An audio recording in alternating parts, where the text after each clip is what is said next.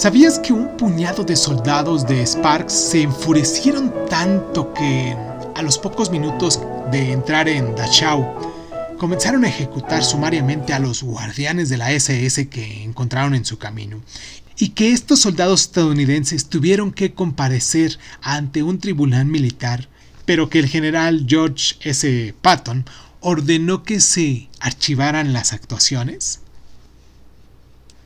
A finales de la Segunda Guerra Mundial, la 45 mm, División de la Infantería del Ejército estadounidense recibió la orden de tomar una pequeña ciudad al sur de Alemania.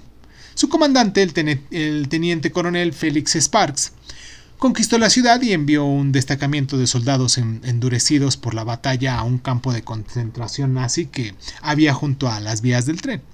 El nombre del campo y de la ciudad era Dachau.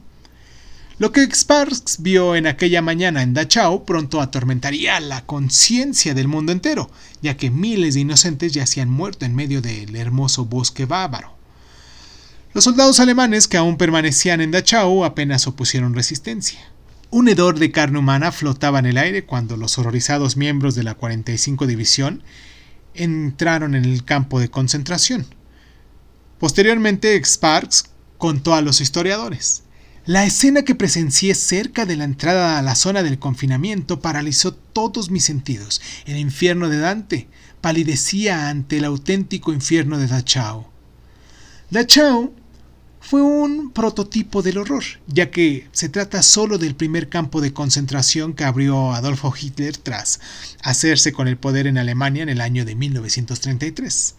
En un principio el campo albergaba a los, opositores del régimen nazi, pero durante la guerra se utilizó para encarcelar a alemanes cuyo único delito era ser judíos.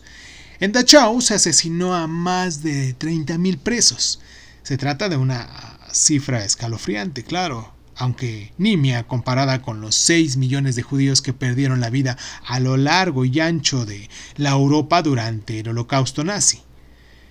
En la cámara de gas de Auschwitz, un campo de concentración situado en Polonia, ocupada por los nazis, murieron más de un millón de personas. La brutalidad alemana no comenzó a hacerse pública hasta que los ejércitos de la Unión, esta Unión Soviética, eh, los ejércitos de Reino Unido y también de Estados Unidos empezaron a liberar a los presos de los campos de concentración en la primavera de 1945. En nombre de la pureza racial, Hitler y sus secuaces ordenaron que se exterminara a toda la población judía de Alemania y de la Europa ocupada. En los campos de concentración también murieron miles de gitanos, polacos, homosexuales y disidentes políticos. Una vez finalizada la guerra, los aliados capturaron y ejecutaron a numerosos oficiales alemanes culpables del genocidio masivo que tuvo lugar en Europa.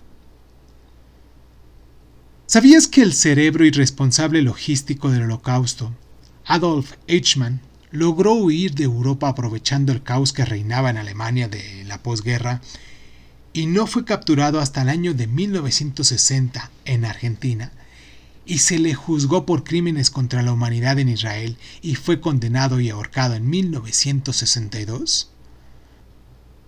¿Sabías que a pesar de los esfuerzos de los aliados, la mayor parte de los que participaron en el, holocausto no recibieron su castigo? Y según los cálculos de los 7.000 miembros de la SS que sirvieron en Auschwitz, solo fueron juzgados unos 800.